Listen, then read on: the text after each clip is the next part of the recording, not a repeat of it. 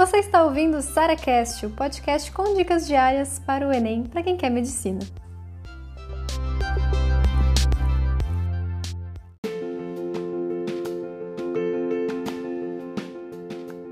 Linguagens, interpretação de texto, não é o que você acha, é o que eles querem. Guardem o que eu estou falando. Linguagens não é o que você acha, não é o que você entendeu do texto, é o que eles querem que você entenda do texto.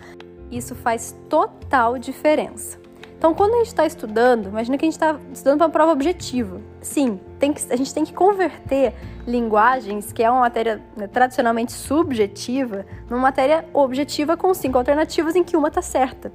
Então, esse é o maior desafio de linguagens. E é para a gente entender como é que o Enem cobra de você, é você começar a fazer as questões com uma visão de corretor, não com uma visão de aluno. Porque aluno erra.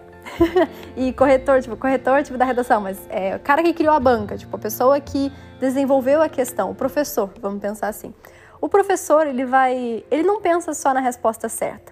O professor, na hora de criar uma questão, ele vai pensar todos os possíveis erros que você vai cometer no caminho e vai colocar nas outras quatro alternativas.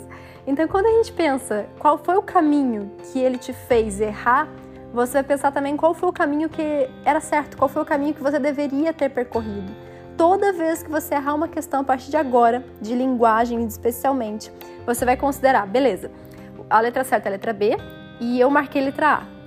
Por que, que a A está errada? Às vezes é difícil a gente entender somente assim, mas o que, que faria a B estar tá certa? Tipo, volta no texto e pensa, beleza, a partir do conhecimento de que a B está certa, qual caminho, qual pensamento, qual lógica me levaria até a resposta B? E você vai começando a perceber o padrão do Enem. E, gente, esse padrão do Enem ele não muda nunca. É o mesmo desde quando eu fiz meus Enems. Tá? Então, sempre pensar que a ideia do Enem é que você crie o pensamento semelhante ao que os professores querem de você. E não simplesmente o que você entendeu do texto.